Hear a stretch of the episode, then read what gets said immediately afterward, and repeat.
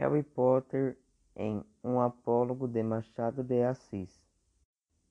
Cena 1 Harry e seus amigos conversando. Harry e seus amigos estão conversando sobre como está sendo o primeiro ano deles em Hogwarts, quando Harry começa a se queixar de um aluno da casa de Sonserina chamado Draco Malfoy.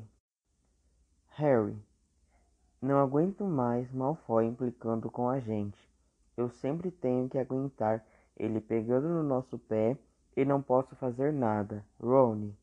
Malfoy se faz a última bolacha do pacote, mas mal sabe ele que ela sempre vem quebrada. Hermione. Malfoy me lembra uma história que se chama Um Apólogo, do Machado de Assis. Harry. Ah, claro, me lembro dessa história. A moral dela é a melhor parte. Rony. Estou com uma leve impressão que sou só eu que não conheço essa história, hein? Harry. Claro, Rony. Você quase não lê nada. Hermione. Vou contar para você. Cena 2. Agulha e linha dialogando. Agulha. Por que você está com esse ar toda cheia de si, toda enrolada, para fingir que vale alguma coisa neste mundo? Linha, me erra, cara. Agulha, por quê? Na real, você está com um ar insuportável. Insuportável. Você sabe, digo que me vier na cabeça. Linha, que cabeça, cara? Você não é alfinete, é agulha. Agulha não tem cabeça. O que importa é o meu jeito, cada um na sua. Se liga, me deixa. Rony, uau, essa linha me lembra realmente Malfoy. Caraca. Hermione. Não me atrapalhe, deixa eu continuar. Retomando. Agulha. Como você é afrontosa. Linha. Sou. Agulha. Mas cara, pra quê? Linha. Essa é boa. Olha o bullying. Sou eu que alinhavo roupas, prendo botões e etc, etc. Agulha. Você? Esta agora é a melhor. Você faz tudo sozinha? Você ignora que quem te ajuda sou eu? Linha. Você só abre caminho, o caminho e nada mais. Sou eu que prendo um pedaço a outro, dou feições aos babados. Agulha. Sim, mas de que vale isso? Eu que furo o pano e vou adiante puxando por você que faz tudo o que eu mando. Linha. Vai na frente para abrir o caminho para mim. Né, garoto? Eu sou a celebridade. Agulha. Celebridade? Linha. Verdade seja dita. Você faz um papel subalterno, indo adiante, vai só mostrando o caminho. Vai fazendo um trabalho pesado e eu aqui prendo, ligo e ajunto. Harry. Posso continuar a história, Hermione? Essa é minha parte favorita. Hermione. Claro, Harry. Harry.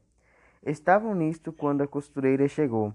Pegou o pano, pegou a agulha, pegou a linha, colocou a linha na agulha e começou a costurar uma outra e andando orgulhosos pelo pano adiante, que era a melhor das sedas, entre os dedos ágeis da costureira, agulha. Então, linha. Ainda temos o que dizia há pouco? Não repara que está distinta da costureira? Só se importa comigo? Harry.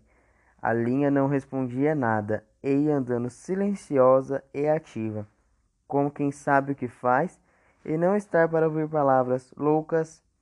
Agulha, vendo que ela não me dava resposta, colocou-se também, foi andando. Era tudo silencioso na maleta de costura. Não se ouvia mais que o plique, plique, plique, plique da agulha no pano. Cena 3 Desfecho do embate. Harry veio a noite do baile e a formanda veste-se a costureira que ajudou. Levava a agulha espetada no corpinho para dar algum ponto necessário, e quando compunha o vestido da menina, puxa um lado ou outro, arregaçava daqui ou dali, alisando, abotoando, acolchetando. A linha, para tirar sarro da agulha, perguntou: Linha, ora, fala quem é que vai ao baile, fazendo parte do vestido e da elegância? Quem é que vai dançar a valsa dos 15 anos? A agulha não respondia nada. Alfinete para a agulha. Alfinete. Anda, aprende, bobinha. Você se cansa de abrir caminho para ela, e ela que vai curtir a vida. Agora você está aí, na caixinha de costura. Faça como eu, que não abro caminho para ninguém. Onde me colocam, eu fico. Harry e Hermione. A moral da história é: não abra caminho para ninguém. Onde te colocarem, você fica. Hermione. A propósito, nosso bem Hogwarts na Grifinória Ninguém vai nos impedir de fazermos o que gostamos. Rony e Harry. É isso. Afinal, quem é Malfoy mesmo?